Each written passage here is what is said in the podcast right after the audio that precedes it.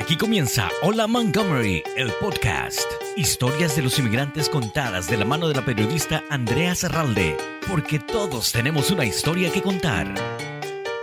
Gracias por acompañarnos en Hola Montgomery, el podcast. Hoy tengo el honor de tener una invitada especial, una mujer inmigrante de Argentina. Ella es psicóloga, Claudia Yelin. Además es autora de cuatro libros que hablan mucho sobre el tema de inmigración y sobre el tema de mujeres. Claudia, bienvenida a Hola Montgomery, el podcast. ¿Cómo estás? Bien, muy bien. Muchas gracias por invitarme al programa. Contenta de estar contigo. Mm. Yo también estoy muy contenta de, que tú estés con nosotros y sobre todo que compartas sobre tu historia de inmigrante. Llegas a Estados Unidos en 1983. ¿Por qué?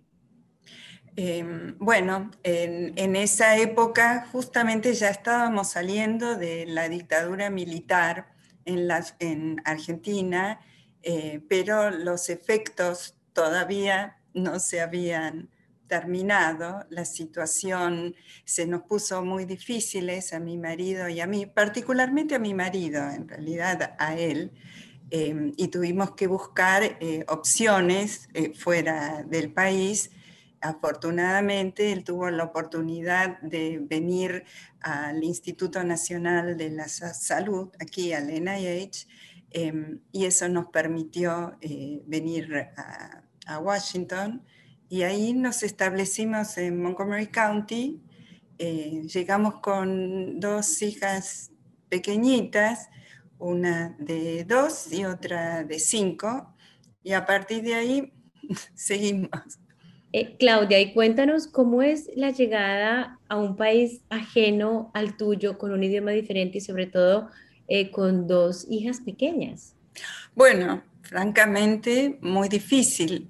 En esa época, además, mi inglés era bastante rudimentario eh, y no conocíamos nada. Afortunadamente, tuvimos unos amigos que nos ayudaron a instalarnos tuvimos la mala suerte que una de mis hijas, la, mayor, se enfermara de chickenpox en el camino, así que llegamos y estábamos en cuarentena, con lo cual hizo todo mucho más eh, difícil. Alguna gente dice, bueno, con el tiempo te vas a acordar de esta época con romanticismo.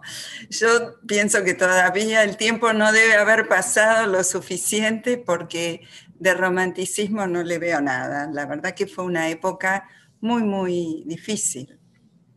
Y yo creo que muchos de nosotros sentimos eh, eso, ese cambio tan drástico cuando tenemos que dejar por alguna u otra razón nuestros países de origen. Lo que muchas personas no entienden, Claudia, y aquí te lo pregunto como experta en el campo de la psicología, es que tú dejas tu país de origen muchas veces porque te toca eh, ni siquiera es una opción.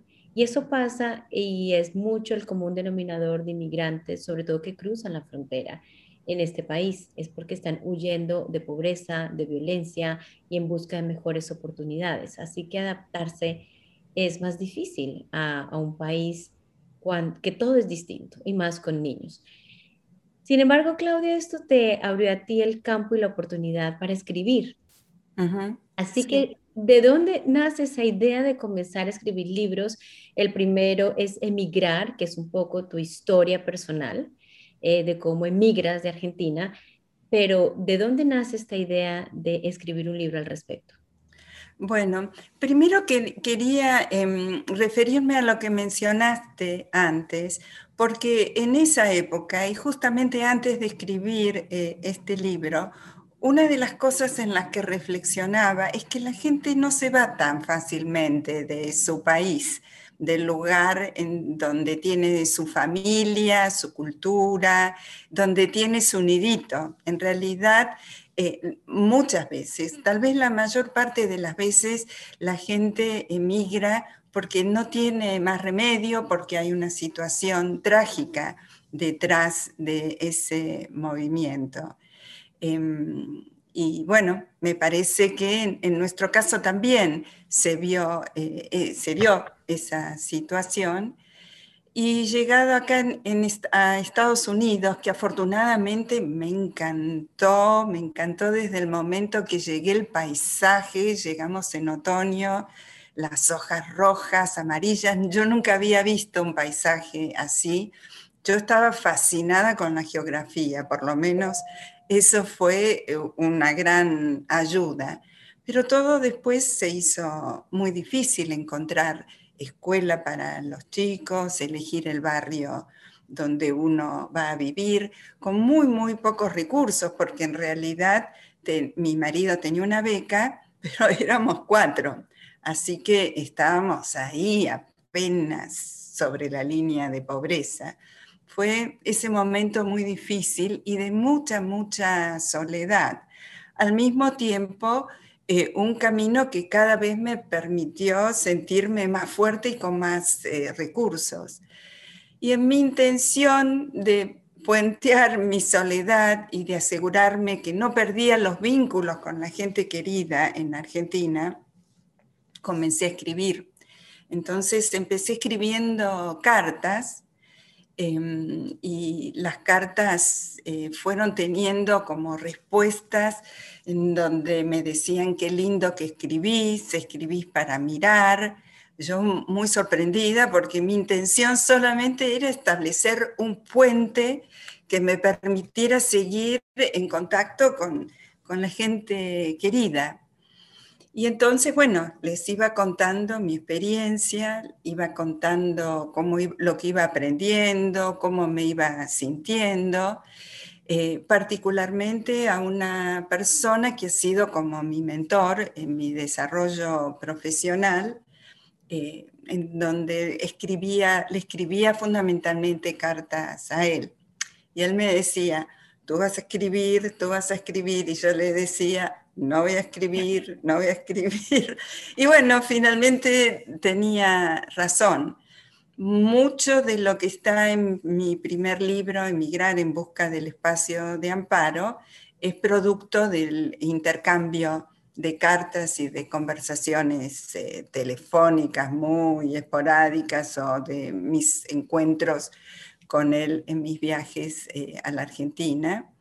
Eh, bueno, y así fue como comencé.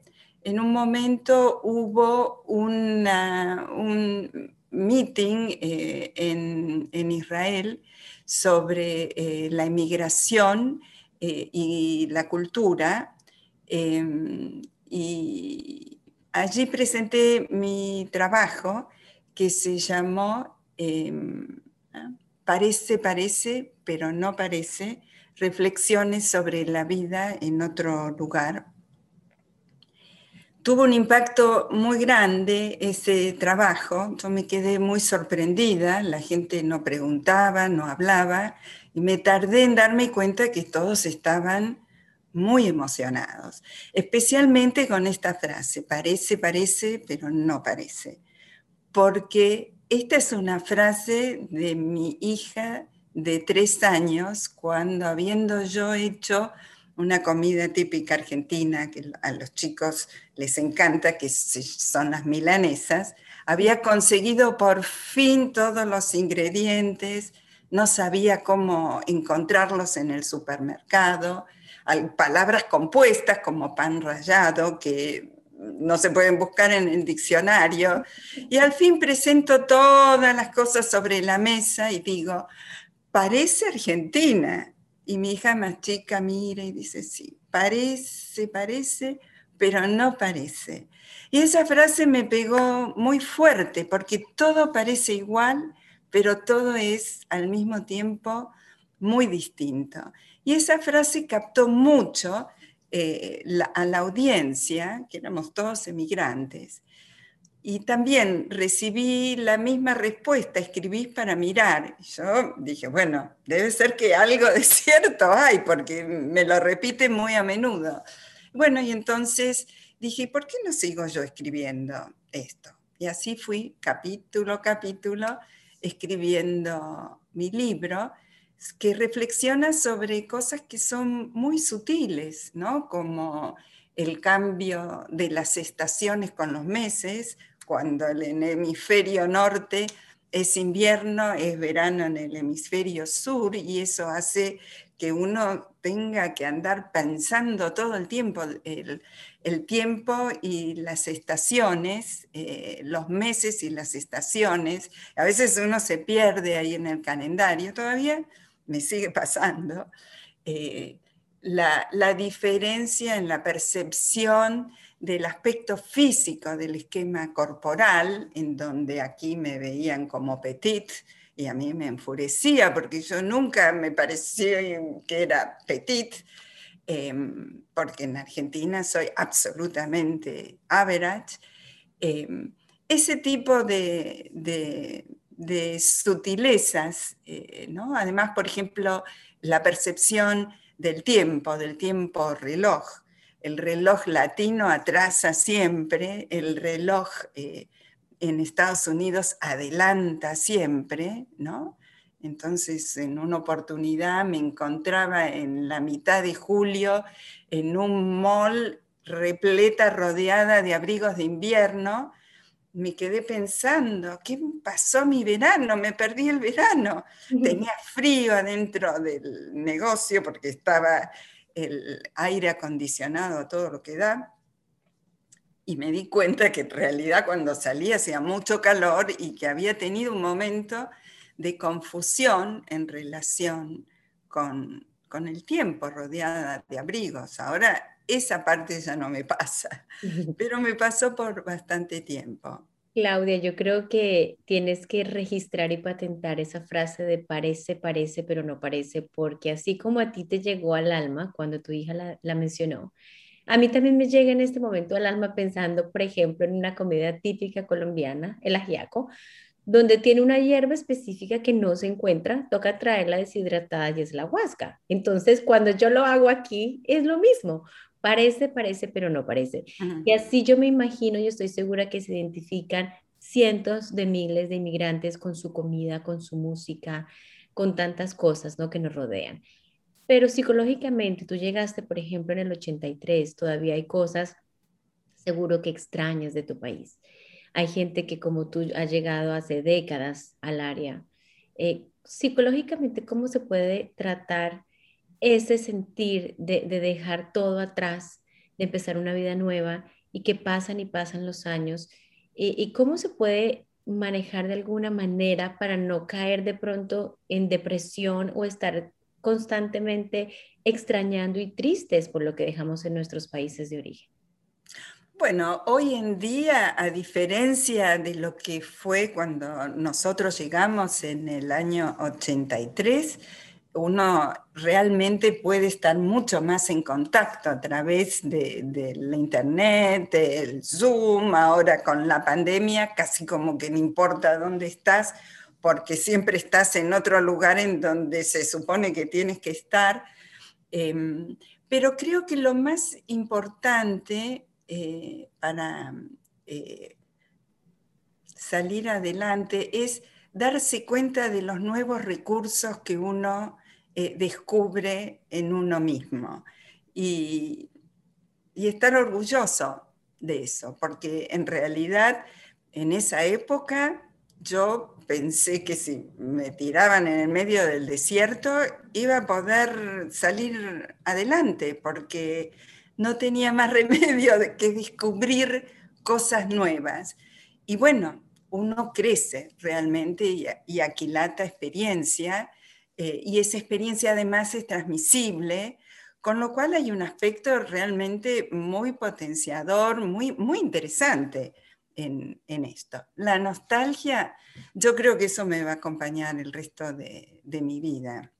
Por suerte yo he tenido la oportunidad de viajar frecuentemente a la Argentina en ese sentido. Al principio mi, familia me ayudaba para que eso pudiera pasar. Más adelante fuimos pudiendo hacerlo por nuestros propios eh, recursos y seguimos manteniendo contactos estrechos, con, particularmente con nuestros amigos, ¿no? con nuestra red eh, social allí. ¿Nunca te imaginaste, Claudia, que salir de Argentina te, convertiría en una potencial escritora? No solamente eh, te quedas con el primer libro, Emigrar en Busca de Amparo, sino de ahí escribes para niños también una herramienta increíble para los padres de familia, de cómo ellos a través de este libro infantil, de aquí para allá, pueden utilizarlo como una herramienta fantástica para hablar del tema que embarca todo lo que estamos hablando de nostalgia, de adaptación eh, sobre inmigración. ¿De dónde nace entonces aquí este bebé de aquí para allá? Bueno, fundamentalmente teniendo en cuenta que soy mamá y que en esa época era mamá de niñas pequeñas, que soy terapeuta de niños y que tengo toda la formación en la psicología de los niños, me pareció que lo más lógico era continuar con la escritura que había comenzado con mi primer libro em, para, para los niños, para ayudar a los niños a comprender las cosas que le iban pasando, porque también ellos tienen que aprender un nuevo idioma, tienen que poder tolerar y no saben necesariamente qué les está pasando cuando los padres no saben cómo funcionan las cosas y ellos tienen que muchas veces eh, liderar el camino. Eh, mi hija, por ejemplo, venía y me decía, mamá, encontré una persona que me parece que puede ser amiga tuya, parece que esta persona va a estar bien. O incluso preguntarles cómo escribir una carta para los maestros. Em, es muy desconcertante para los niños que los padres no sepan. También es desconcertante para ellos ver cómo la casa en la que nacieron y vivieron va desapareciendo y lentamente y llegar a un lugar en donde está vacío, en realidad donde no hay lugar todavía y hay que irlo conquistando eh, y en el libro yo enfatizo mucho la importancia de que los padres incluyan a los niños en la creación de ese nuevo espacio y que no nieguen que no saben, porque no lo van a poder disimular. Los chicos son muy perceptivos. Entonces, eh, de, poder transmitir un mensaje claro, no sé, pero ya voy a saber, ya vamos a saber, ya vamos a poder todos juntos. Y bueno, así fue. Escribí este libro, después se lo leí en voz alta a mis hijas que ya eran adolescentes cuando escribí esto. Y fue una experiencia lindísima, porque en realidad el libro está basado en sus experiencias, con su, su, vida de emigrante, ¿no? Y eh, también escribir sobre mujeres. Eh, Entre Mujeres es tu siguiente publicación después de este libro para niños de aquí para allá. Eh, ¿De qué habla entre mujeres? Entre mujeres habla de mujeres, habla de la psicología de la mujer. En esa época mis hijas ya eran más grandes, ya habían terminado college, estaban en el momento del dating, de buscar pareja, y me interesó en ese momento em, trabajar el tema de las mujeres y el amor los vínculos que establecen en las relaciones de pareja, los buenos, los malos, los que dejan atrás, y también em, la amistad entre las mujeres y el vínculo madre-hija. Fundamentalmente es una línea que recorre em, este libro y que se continúa en el libro siguiente que se llama Detrás del Silencio. ¿Y este lo lanzas justo antes de la pandemia, detrás del silencio? Sí, ese lo publicaron en Argentina justo antes de, la pandemia y no he tenido aún posibilidad de presentarlo en sociedad aquí en los Estados Unidos, pero espero poder hacerlo ¿Y qué hay detrás del silencio, Claudia? Cuéntanos un poquito, un abrebocas eh, aquí, bueno, en esta plataforma públicamente a, través de la comunidad latina del área. Quiero que nos cuentes un poquitito sobre tu último libro. Eh, ¿Qué hay detrás del silencio? Detrás del silencio habla de las relaciones familiares, fundamentalmente, de los duelos, eh, de los duelos eh, cuando llegado a cierta edad, como la mía, en donde eh, fallecen los padres em, y uno es el mayor en, la familia, em, también eh, trata em, los, los, temas de discriminación de la mujer, tanto dentro de la familia como fuera de la familia, en relación a, las elecciones eh, profesionales, las oportunidades de, negocios. Em, eso. Claudia, ¿qué en tus años de inmigrante en este país, qué es lo más duro que te ha pasado a ti como mujer latina inmigrante? Bueno, ah, hay una lista. Primero, primero digo, bueno, no sé, pero la verdad es que si me pongo a pensar, hay una lista de, cosas. Eh, primero, dejar el país, alejarme de mi familia, eso fue durísimo. Que mis hijas crecieran lejos de los abuelos fue muy duro. Eh, fue muy duro recuperar mi ejercicio profesional, eh, porque, digamos, para entonces yo ya tenía mucha carrera hecha en, mi profesión, con muchos estudios y bastante experiencia, y tuve que volver a ser principiante, ir a la universidad para obtener un título que me habilitara aquí y después todos los trabajos para, para obtener la, licencia.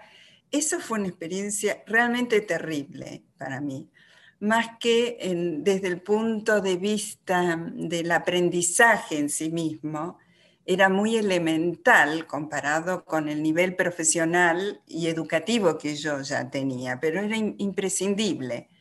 Em, y eso, eso fue muy, muy, muy duro. Y bueno, sigue siendo difícil vivir eh, lejos de, eh, fundamentalmente en esta época ya de la vida, de, de, los amigos de siempre, de los amigos con los que crecí. ¿Y qué es la satisfacción más grande que te ha dejado este país?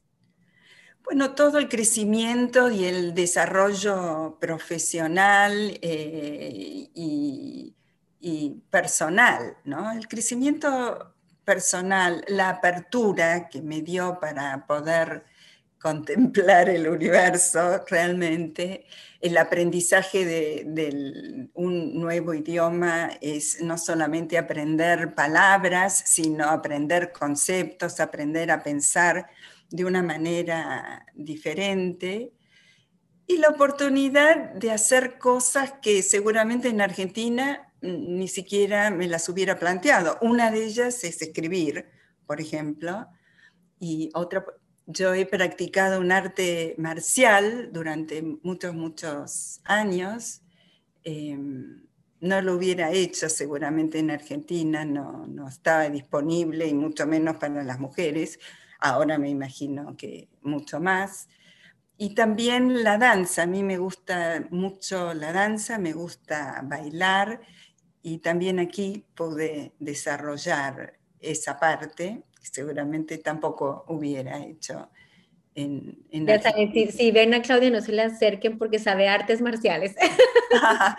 no, no, no. Eh, lo que pasa es que el arte marcial fue esencial para mí en un momento en donde me sentía totalmente en el aire y sin raíces. Me ayudó mucho a poder establecerme, a poder eh, calmarme, a poder... Em, tratar al menos de enfrentar los obstáculos eh, manejando mejor el estrés, siempre me pareció un instrumento para la vida, no para la, pelea, ¿no? una forma de em, empoderamiento personal. Y lo he utilizado en talleres que he hecho fundamentalmente con mujeres en relación a este tema del empoderamiento eh, personal. ¿tú aconsejarías, basada en tu experiencia y en estas decisiones de hacer artes marciales y danza, que los inmigrantes deberíamos enfocarnos en alguna pasión para eh, de alguna manera canalizar eh, ese estrés, esa nostalgia, de poder manejar de alguna manera eh, lo que nos hace falta en nuestros países. ¿Crees que es una buena terapia hacer como de algo que nos guste una pasión y una, una disciplina? A mí me parece que eso es algo que ayuda siempre, en todo momento de la vida. Además, las pasiones también van cambiando. Creo que es bueno tener la posibilidad de, expresarse de alguna, de alguna manera y, em, no importa dónde uno esté. Em, la posibilidad de expresar es como un espejo también, ¿no? Uno tiene que reflexionar hacia adentro, pero una vez que sale, lo que está afuera dice también de uno y uno sigue armando. En este momento, por ejemplo, estoy armando otro proyecto que es, vamos a ver cómo termina, una, una serie de libros para niños sobre el, sobre el crecer, sobre el crecimiento. El primero lo tengo terminado y se llama Ser yo. Y eh, lo estoy haciendo en los dos idiomas, cosa que no hubiera podido hacer tampoco estando en Argentina. Em, o sea que es to be y ser yo. Me encanta, Claudia. Y aquí cuando ya estén listos, nos dejas saber para que nos cuentes un poco más sobre esta serie de libros. Un consejo para los inmigrantes que nos están escuchando en este momento, en este podcast. Este podcast son las historias de inmigrantes. Estoy segura, Claudia, que muchos les ha tocado el corazón con tu historia, muchos se sienten identificados.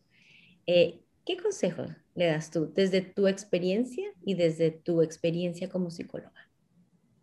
Apoderarse de la experiencia, porque si están acá, han tenido que em, descubrir en sí mismos un gran, gran potencial, ¿no? Y seguir, seguirlo, seguirlo armando, darse cuenta del logro que han obtenido, eh, porque no es nada fácil. Tú eres inmigrante, yo soy inmigrante, seguro que muchos de los que nos escuchan son inmigrantes y quiero concluir con esta frase ser inmigrante es ser valiente. Sí, absolutamente. Coincido 100%. Claudia Yelin, psicóloga argentina, autora de cuatro libros y además que ya nos adelantó que viene una serie eh, para niños. Me encanta. Gracias por estar con nosotros en este podcast de Hola Montgomery. Gracias por compartir tu historia de mujer inmigrante. Gracias por contarnos también un poquito de lo que se tratan tus cuatro libros. Quienes quieran conocer más de ella, cuál es tu página de internet, donde pueden adquirir los libros, conocer más sobre tu historia, eh, dónde pueden encontrarte, Claudia. Es claudiagelin.com www.claudiagelin.com Ahí está, así que sí. Ahí pueden leer la experiencia migratoria. Perfecto. Muchísimas gracias, Claudia, por este contacto para Montgomery Community Media. Esta es tu casa cuando quieras, cuando quieras eh, seguir conversando sobre historias de inmigrantes. Nuestras puertas y corazones siempre están abiertos. Muchas gracias. Me sentí yo también en casa. Gracias, muchas gracias. Gracias por su preferencia. Hola Montgomery, el podcast. Una producción de Montgomery Community Media.